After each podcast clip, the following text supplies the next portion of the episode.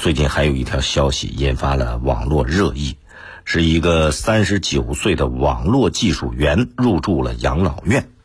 这个新闻说啊，这事儿是重庆发生在重庆一位古先生，古先生今年三十九岁，原来他是一个网络技术员，在二零一九年的时候家里边不不慎摔倒，一摔倒两个膝盖失去知觉了，到医院一检查。叫膝关节滑膜炎，这得很长时间才能治疗和恢复。但是呢，古先生的父母去世比较早，古先生又是单身，怎么办呢？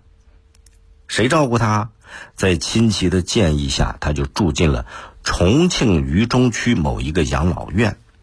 生病之前啊，他是天天上夜班，作息没有规律，吃饭也没准点儿。但是住进养老院之后，生活规律了，身体也好了，而且他跟老人交流的过程当中还感受到了快乐，所以就这样一条新闻呢，网上讨论的非常多。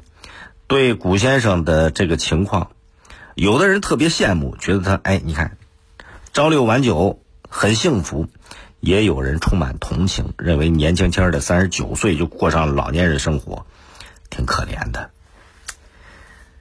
我就想到一个故事。庄子跟好朋友惠子有一天，两人一起出去游玩，河边看到水里边的鱼，庄子就说了：“说你看那鱼游来游去，多开心，多快乐呀！”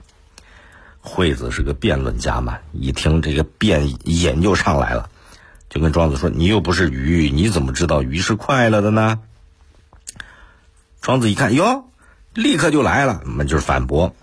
对呀，你说对，但你也不是我，你怎么能对我的论点下定论呢？